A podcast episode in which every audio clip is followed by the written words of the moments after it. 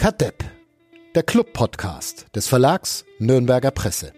Präsentiert von Club Community Partner Sparkasse Nürnberg.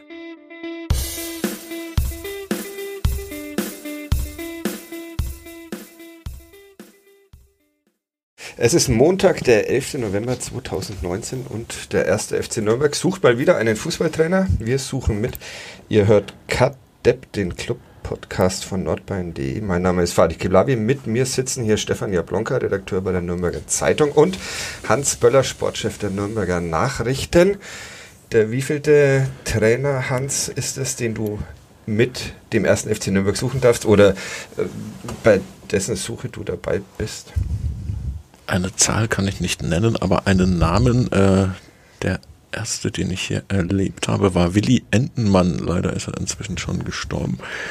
Wie der eine oder andere auch, der nach Willi Entenmann kam. Also tippen würde ich auf mindestens 20 Trainer suchen. Vielleicht waren es sogar mehr. Japs.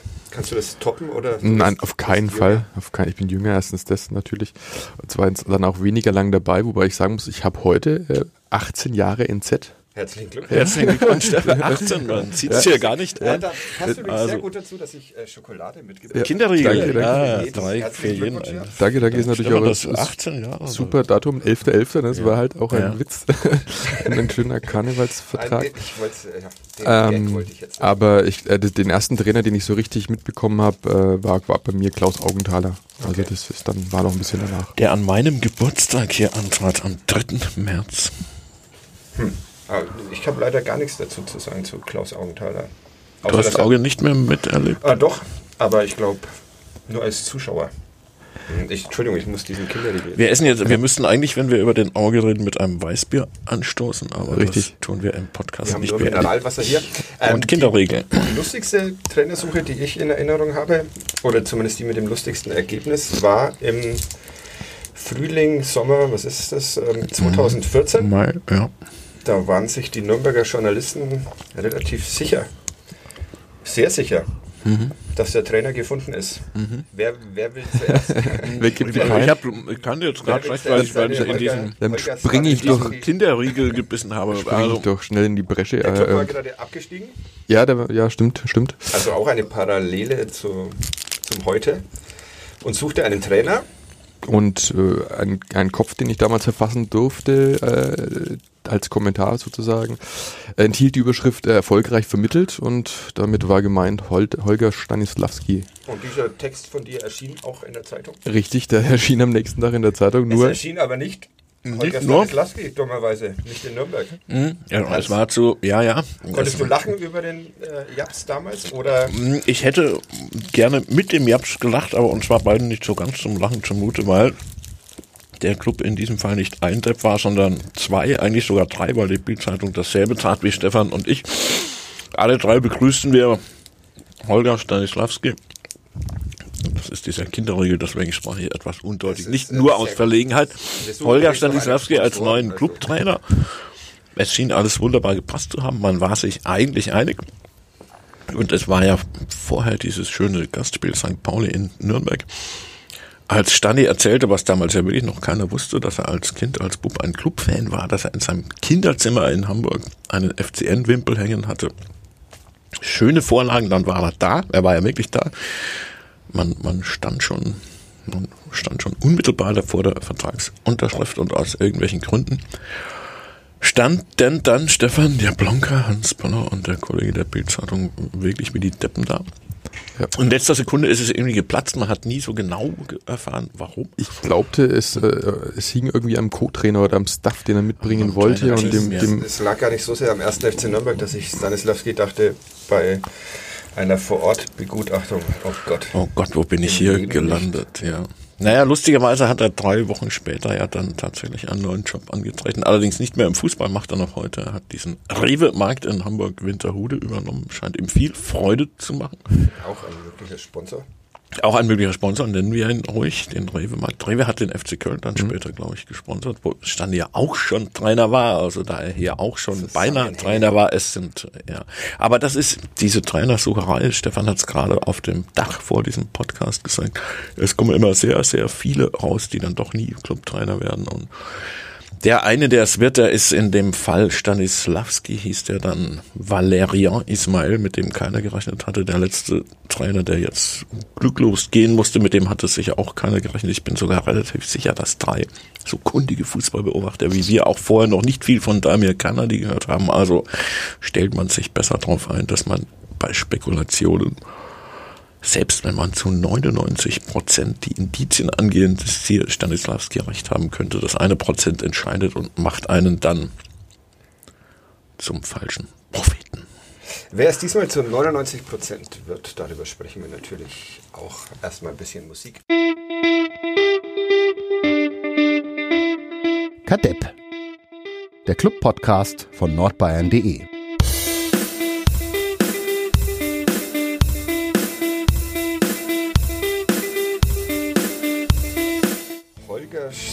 Stanislavski wird höchstwahrscheinlich nicht Trainer des ersten FC Nürnberg. Am Mittwoch, so hat es Robert Palikutscher am Sonntag dem Fernsehsender Sky gesagt, soll der neue Trainer schon das äh, erste Training leiten beim ersten FC Nürnberg. Es wird ähm, auch nicht Achim Bayerlotzer.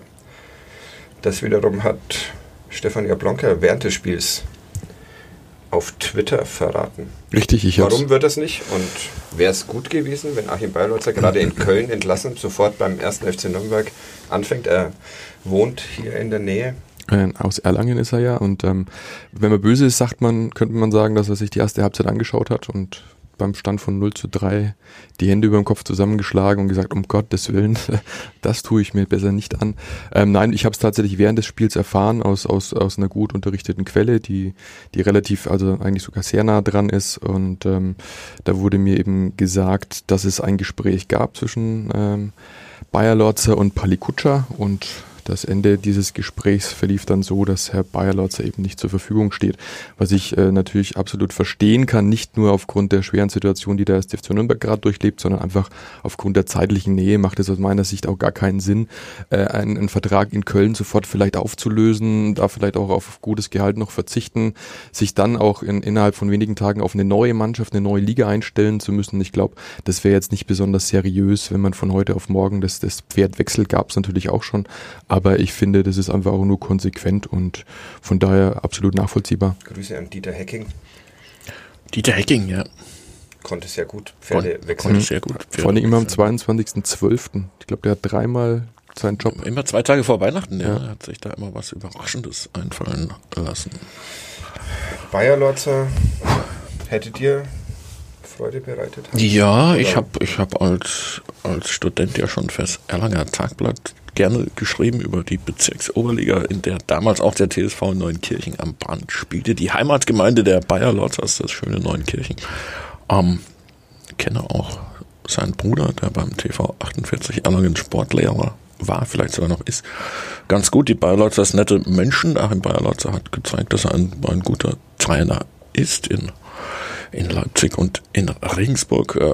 Ob er jetzt erste Wahl gewesen wäre, wissen wir alle nicht. Natürlich telefoniert der Sportvorstand mit vielen Kandidaten. Also das heißt jetzt nicht, dass wenn Bayer Lorz nicht will, der künftige Trainer nur noch eine B-Lösung wäre. Äh, aber Stefan hat es schon gesagt. Also heute Köln, morgen Nürnberg, ein Jäckerverein und ein Wechsel zu einem, wie, heißt das, das fränkische Äquivalent zu Jeck. Das, das würde also, würde selbst Achim Bayerlautzer wahrscheinlich nicht zuzumuten sein. Aber fragen darf man ja mal, also von daher halte ich das auch für seriös. Was für einen Trainer braucht denn der erste FC Nürnberg? Ich habe letzte Woche am Donnerstag, glaube ich, mit Enrico Valentini gesprochen nach dem Training und äh, der sagte, dass äh, die Mannschaft vor allem einen Plan verlangt. Das sollte aber nicht als, als Seitenhieb auf Kanadi verstanden werden, sondern es sollte einfach wieder ein klarer Plan da sein. Der müsse gar nicht so kompliziert sein, was wahrscheinlich auch besser ist, wenn es nicht zu kompliziert ist. Aber ist das schon, ist das schon alles?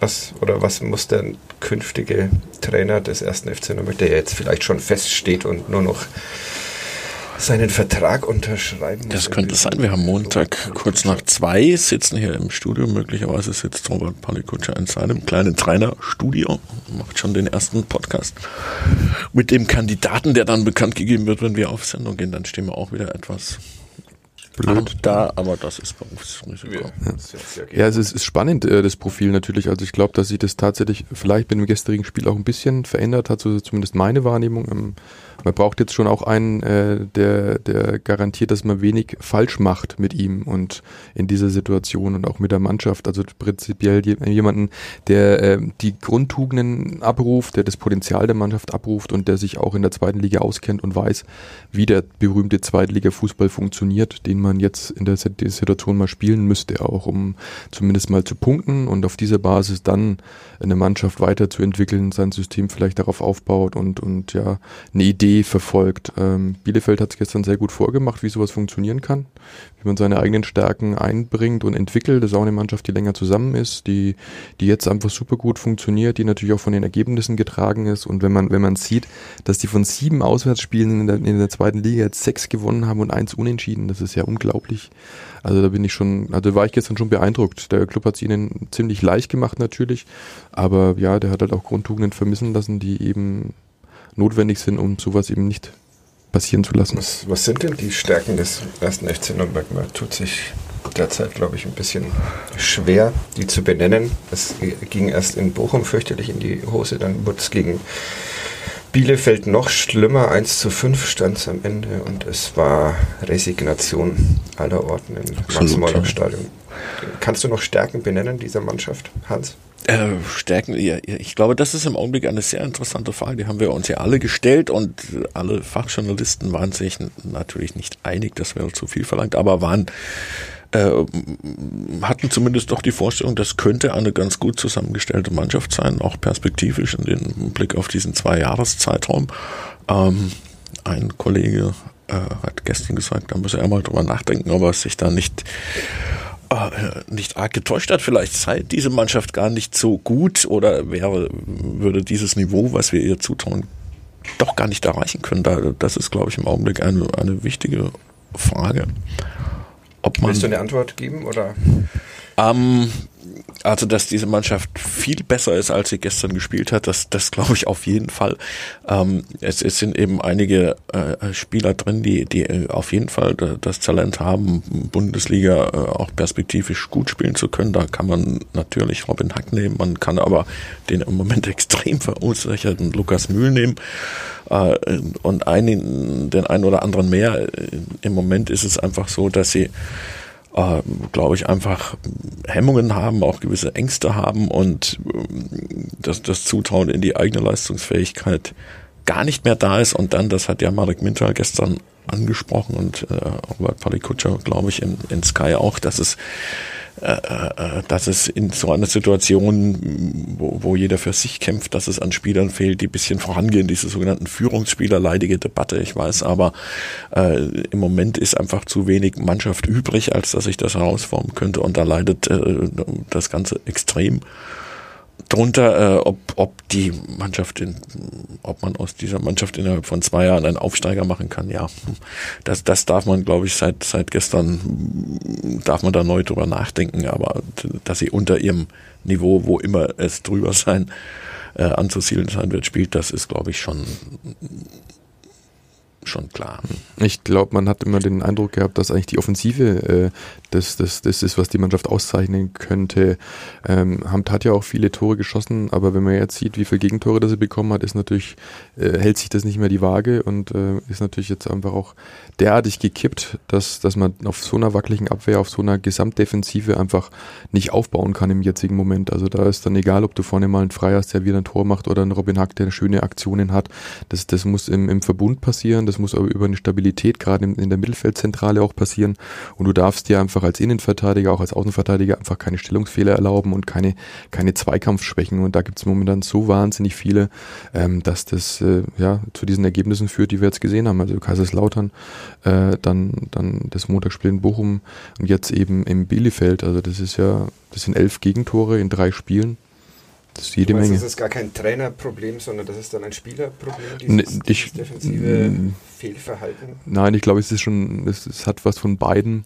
Ähm, aber ein guter Trainer hätte das vielleicht auch noch hinbekommen, eben diese, diese Stabilität wieder zu erzeugen, in welcher Form auch immer, mit Gesprächen oder mit personellen Veränderungen. Und äh, nachdem da einfach nicht, nicht alles gepasst hat, ist es auch eine Folge daraus, ähm, worüber ich trotzdem sehr überrascht bin, dass gerade dieser Trainerwechsel und dieser Interimscoach jetzt mit Mario Mintal, dass das eigentlich so gar keinen Effekt hatte, also dass das total verpufft ist und dass die Mannschaft, die jetzt tatsächlich auch im, in der Pflicht stand, was ja nicht nur Robert Palikutscher dann auch in der Kabine so gesagt hat zur Mannschaft, die, das Alibi ist weg, sie müssen jetzt liefern. Und wenn man sich dann so präsentiert in der ersten Viertelstunde, dann ist das schon bitterböse. Also dann Charakter. Wobei ja die ersten fünf Minuten okay waren. Da dachte man ja genau, dass dieser Trainerwechseleffekt, ob es den jetzt überhaupt gibt oder nicht. Aber ich würde ja auch sagen, dass der Bielefeld auch abwartend gespielt hat und für, ein Auswärts, für eine Auswärtsmannschaft einfach mal gesagt hat, okay, jetzt lassen wir sie mal machen, wir wissen um unsere Konterchancen und äh, vielleicht auch versucht hat, den Club da ein bisschen in Sicherheit zu wiegen, bevor dann überfallartig eben gegengestoßen wurde. Hat euch Marek Mintal gestern leid getan? Oh ja, natürlich. Also jedem im Stadion hat Marek Minter leid getan. Es war ja dann, nachdem das Spiel äh, erstens früh entschieden war, nachdem diese kurze Hoffnung mit dem 1 zu 3 schnell wieder dahin war, war es, war es ja erstaunlich ruhig. Also man hat wenig Unmut gehört, wenig Pfiffe, wenig Proteste und ich, ich glaube sicher, dass da ein bisschen mit hineingespielt hat, dass es einem Großteil des Publikums einfach leid getan hat für, für Marek. Der äh, Marek Minter steht nun außer Frage in, in Nürnberg. Er hat alles äh, als Spieler und als Trainer. Er lebt diesen Verein, er identifiziert sich mit diesem Verein. Er ist eine, eine große Persönlichkeit, ein sehr, sehr angenehmer Mensch in all seinen Umgangsformen. Also ähm, wer, wer gestern kein Mitleid mit Marek Mental hatte, der hat kein Herz im Leib. Ich fand es tatsächlich auch ein wenig undankbar für ihn und, und Ja. er hat sich ja auch wahnsinnig vor die Mannschaft gestellt. Er hat sie noch verteidigt. Er hat gesagt, es sind alles tolle Jungs und es werden auch wieder bessere Zeiten kommen. Letzten Endes muss man trotzdem sagen, hat es in der Situation sich natürlich total unglaubwürdig angehört, weil ähm, wir hatten gesehen, wie die Mannschaft sich präsentiert hat und äh, aber natürlich, was soll er sagen? Er würde jetzt da nicht anfangen, als Interimstrainer die Mannschaft noch weiter zu verunsichern oder anzuzählen oder Einzelne rauszupicken. Aber ähm, da hat man natürlich auch wieder den Charakter von Marek Mintal gesehen, dass er nichts Schlechtes auf den ersten FC Nürnberg kommen lässt, egal wie schlecht und desolat er sich präsentiert. Jetzt lässt sich äh, Marek Mintal gerade zum Fußballlehrer ausbilden, was zur Konsequenz haben könnte, dass er irgendwann mal den ersten FC Nürnberg auch tatsächlich in der zweiten oder in der ersten Bundesliga trainieren können müsste. Will man sich das überhaupt wünschen oder denkt man sich, Marek Mintal bleibt in der U21 oder Wenn er den Ehrgeiz hat, ich würde es ihm natürlich gönnen und, und auch wünschen, aber es heißt natürlich, äh, ich habe da mit Marek vor Jahren schon drüber gesprochen, als er seine Ausbildung begann, sagte er, eines darfst du auf keinen Fall machen, hier Cheftrainer werden.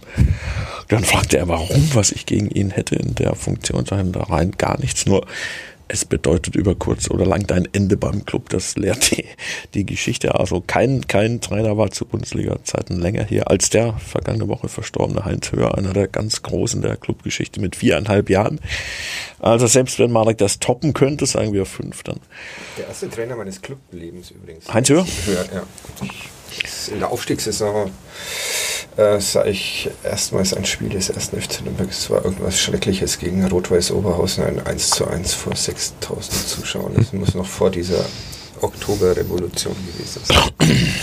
Das war mein Einstieg beim ersten FC Nürnberg mit Heinz Höher, aber das nur so nebenbei. Also Mittel Der Club ohne Marek Minter möchte man sich nicht vorstellen. Man, man hat äh, auch gestern nach diesem traurigen Spiel gesehen, was er für den Club wert ist. Die Leute mögen ihn. Es würde nie jemand auf die Idee kommen, Marek Minter für irgendetwas verantwortlich zu machen, was man heute im Profifußball gerne so konstatiert, wie Mentalität, Charakter, irgendwelche Defizite ausmachen. Das, was oft ohnehin sehr, sehr anmaßend ist, wenn man wenn man versucht, so über Menschen zu urteilen. Aber Marek Minter ist einfach eine Konstante hier, ein, ein ja, das, das Gesicht des Clubs der Neuzeit und äh, wenn man einem Menschen nur Gutes wünscht, dann darf man ihm nicht wünschen, dass er mal Cheftrainer beim Club wird. vielleicht, vielleicht, soll, vielleicht sollte er die, die Rolle von Hermann Gerland einnehmen. Oder so. ja, genau. Der ewige Sehr guter Vorschlag, Stefan. Ja, okay, genau. Ob er damit zufrieden ist, ich kann es mir kaum vorstellen, aber vielleicht muss er einfach mal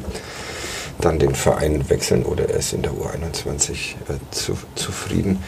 Ähm, bevor wir über den, den ähm, nächsten Clubtrainer etwas äh, genauer sprechen oder über den, von dem wir es uns vorstellen können, nochmal ganz kurz äh, zurück zu diesen defensiven Problemen und zu den Unmutsäußerungen ähm, im, im, Stadion.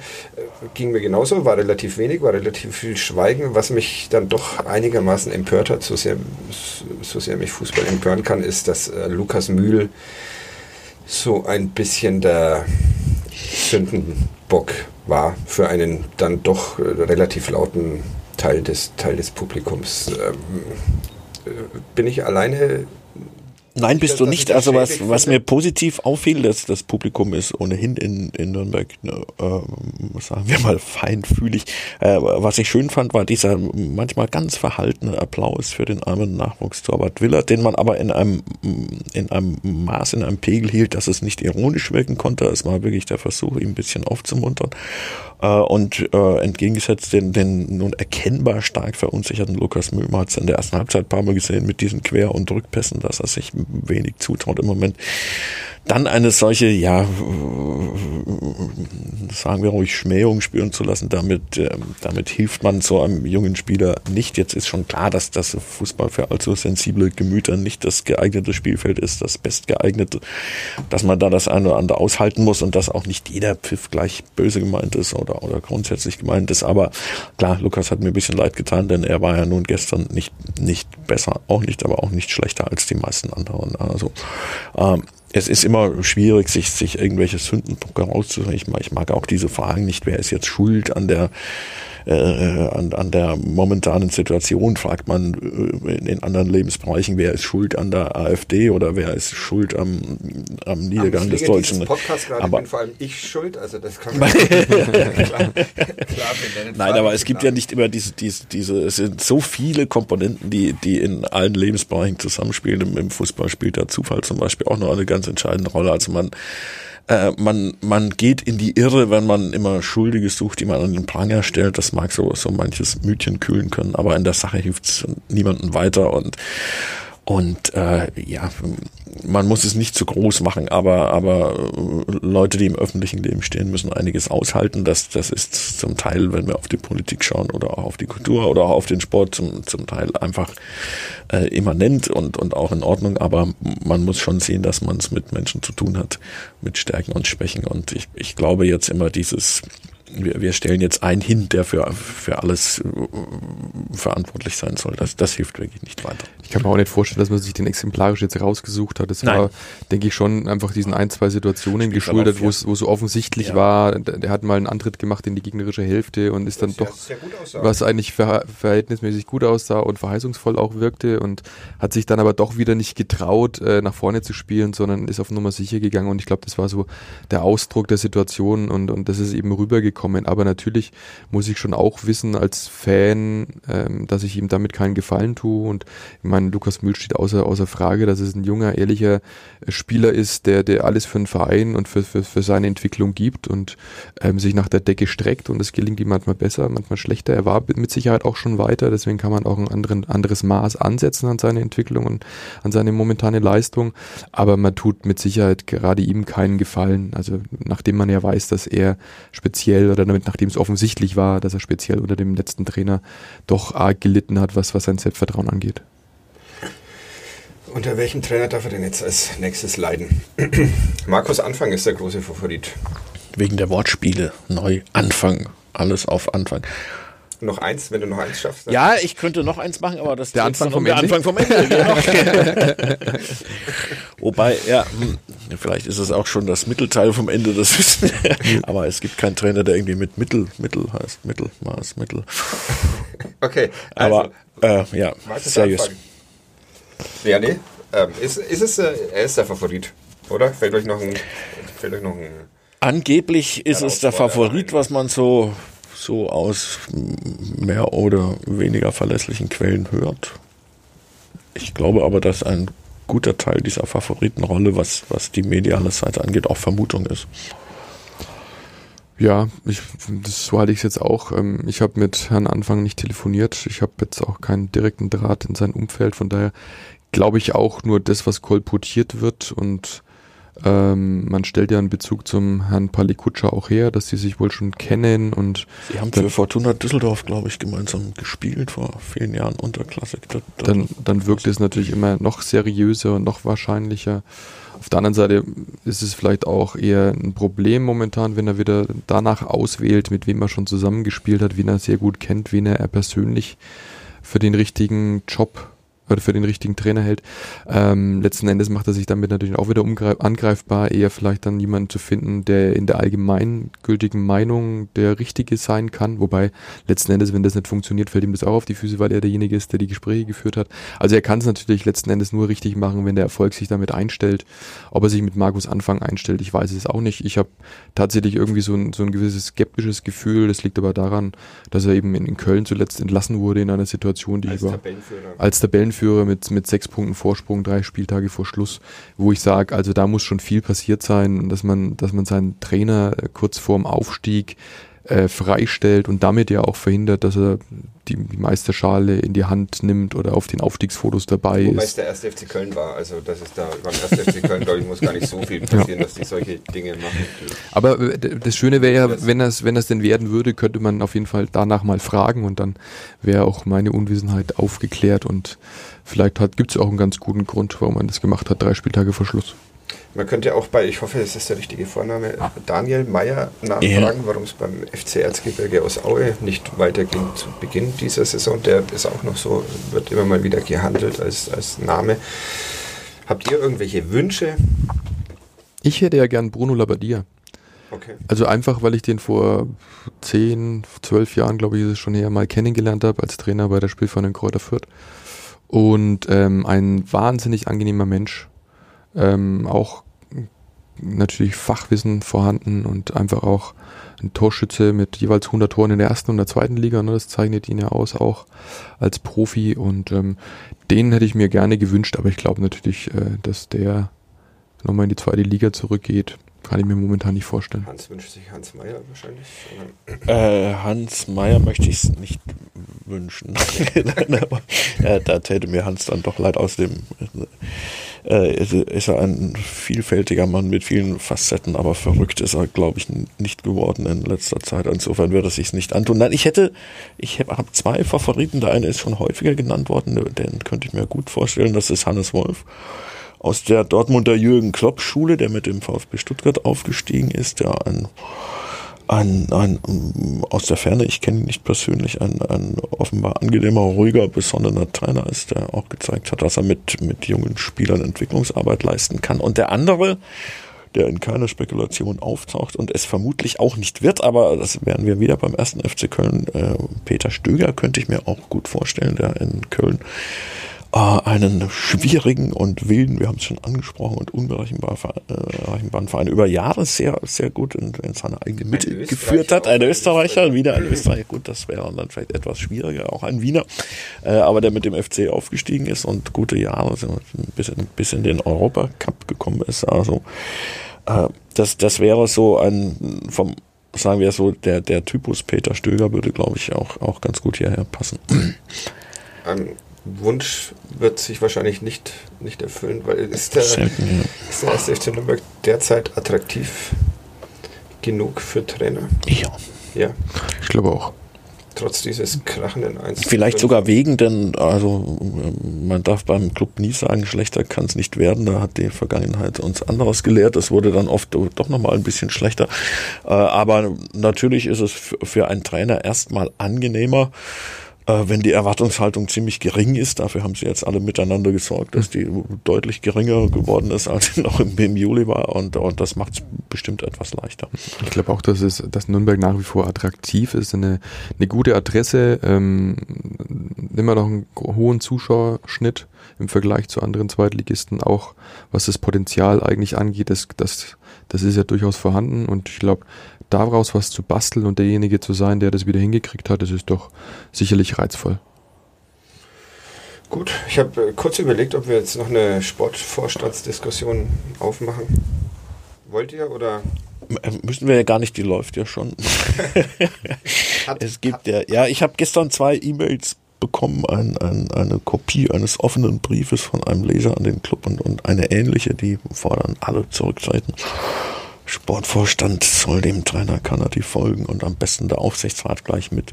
Äh, klar, so, sobald du Misserfolge hast und wenn die dann so deutlich sichtbar werden wie mit fünf Gegentoren zu Hause, dann ist, dann ist keine Frage verboten. Aber ähm, man muss auf der anderen Seite sehen, dass ein, ein Verein, wenn er sich dann nun, nun komplett enthauptet sportlich, äh, ja erstmal in, in, in, einem, in einem Niemandsland landet bei der Struktur. Hier wäre das äh, extrem schwierig. Das also, hat man ja auch erst von daher. Hatten wir ja gerade erst, als, als Herr Bornemann gehen musste und man dann im Grunde nicht in der Lage war oder auch nicht, nicht mal berechtigt war.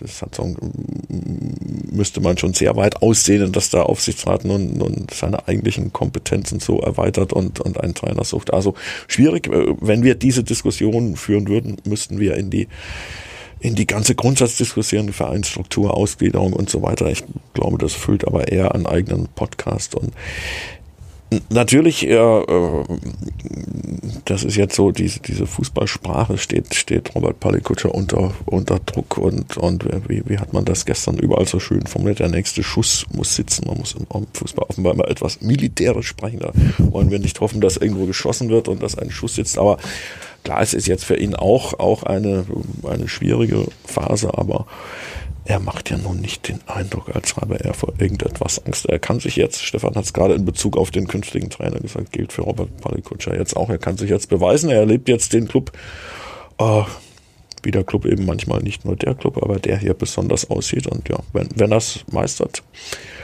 dann äh, hat er einen großen Schritt getan, dass man daran scheitern kann haben viele andere vor ihm auch erfahren. Meistert er es? Ähm, durch, ähm, hast, ich, du, hast du noch Vertrauen? Ich, äh, ich wünsche es mir für den ersten FC Nürnberg, dass der nächste Schuss sitzt. ähm, aber weiß natürlich, wie der Hans auch gerade gesagt hat, dass, dass es oft eben auch nicht funktioniert hat. Letzten Endes ist es ähm, irgendwie immer auch so eine 50-50-Sache. Du kannst mit den besten Wünschen rangehen, mit den besten Informationen, mit, mit dem besten Willen, aber letzten Endes muss es dann eben auch passen, muss zwischen zwischen Mannschaft und, und Trainer passen. Das muss eine Dynamik, eine Eigendynamik entwickeln. Und ähm, es gibt viele Gründe, warum das manchmal nicht ins, ins Rollen kommt. Und ähm, ja, aber klar, der, die Chance ist da, dass ein neuer Trainer wieder was Neues reinbringt in die Mannschaft. Ich hoffe, dass die Mannschaft dann auch äh, das abruft, was sie, was sie kann und dass sie sich darauf besinnt, was ihr Job eigentlich ist und dass sie sich dann nicht so sehr auch mal vom Trainer leiten lässt, der ihnen vielleicht nicht passt oder der Dinge macht, die, die nicht angesagt sind oder nicht modern, sondern dass er einfach jeder für sich an, ans Maximum geht und äh, dann kommt bestimmt auch eine gute mannschaftliche Leistung dabei raus. Es steht jetzt dummerweise dieses Franken-Derby mhm. an. Glücklicherweise erstmal eine Länderspielpause, wie wir sie nennen. Ähm, wird man in diesem Spiel bei der Spielvereinigung Fürth schon wieder Freude haben können am 1. FC Nürnberg? Oder glaubt ihr, dass das noch ein, ein Projekt ist, das vielleicht bis in den Frühling hinein brauchen wird. Abstiegskampf ist es ja nicht, habe ich gestern von, von Marek Mintal erfahren. Ja, die Tabelle spricht eine andere Sprache. also ich, dieses Derby ist, ist tatsächlich eine riesengroße Chance, wenn man es positiv sehen will, denn ähm, mit, mit einem einzigen Sieg jetzt äh, verändert man nicht arg viel normalerweise. Da steht man immer noch ärmlich da und hat immer noch einen Sack voller Probleme. Wenn dieser einzige oder erste oder endlich wieder zu feiernde Sieg einer entführt wäre, würde das natürlich einen gewaltigen Aufschwung bedeuten. Aber wie wir auch wissen, in Fürth ist nicht leicht gewinnen. Man kann sich leicht vorstellen, ja. ja. Zumindest letztes Jahr ist es doch das erste Mal nach etlichen Jahren wieder geglückt aber das muss natürlich nichts heißen. Ich bin da eher auch ähm, vorsichtig, was, was Derbys angeht äh, und gebrannt aus den letzten Jahren, dass ähm, die Erwartungshaltung groß ist und dass sich aber dann doch immer wieder Fürth leichter tut, äh, dem Spiel gerecht zu werden und am Ende auch das Spiel für sich zu entscheiden. Wird also wahrscheinlich der nächste Schuss vor den Bug ich wollte auch mal sowas. Ähm, wir hören uns dann nach dem Derby wieder hier. Sehr schön, Vater, vielen Dank. Danke. Ja. Mann, wir hören uns ja vor dem Derby auch nochmal. Ja machen wir nächste Woche wir vor dem Derby einen Podcast, Fall auch ohne, näher über den neuen Podcast. Trainer. Ja. Wenn wir großes Glück haben, ist der neue Trainer umgänglich und medienfreundlich und dann Sitzt er hier. sitzt er hier im Podcast. Ja, und wir machen dann trotzdem eine Sportvorstand-Diskussion draus. Mit dem, mit dem neuen Trainer. Gut, äh, bis dahin. Ich hoffe, ihr hattet Freude. Bis nächste Woche. Bis Tschüss. nächste Woche. Ciao.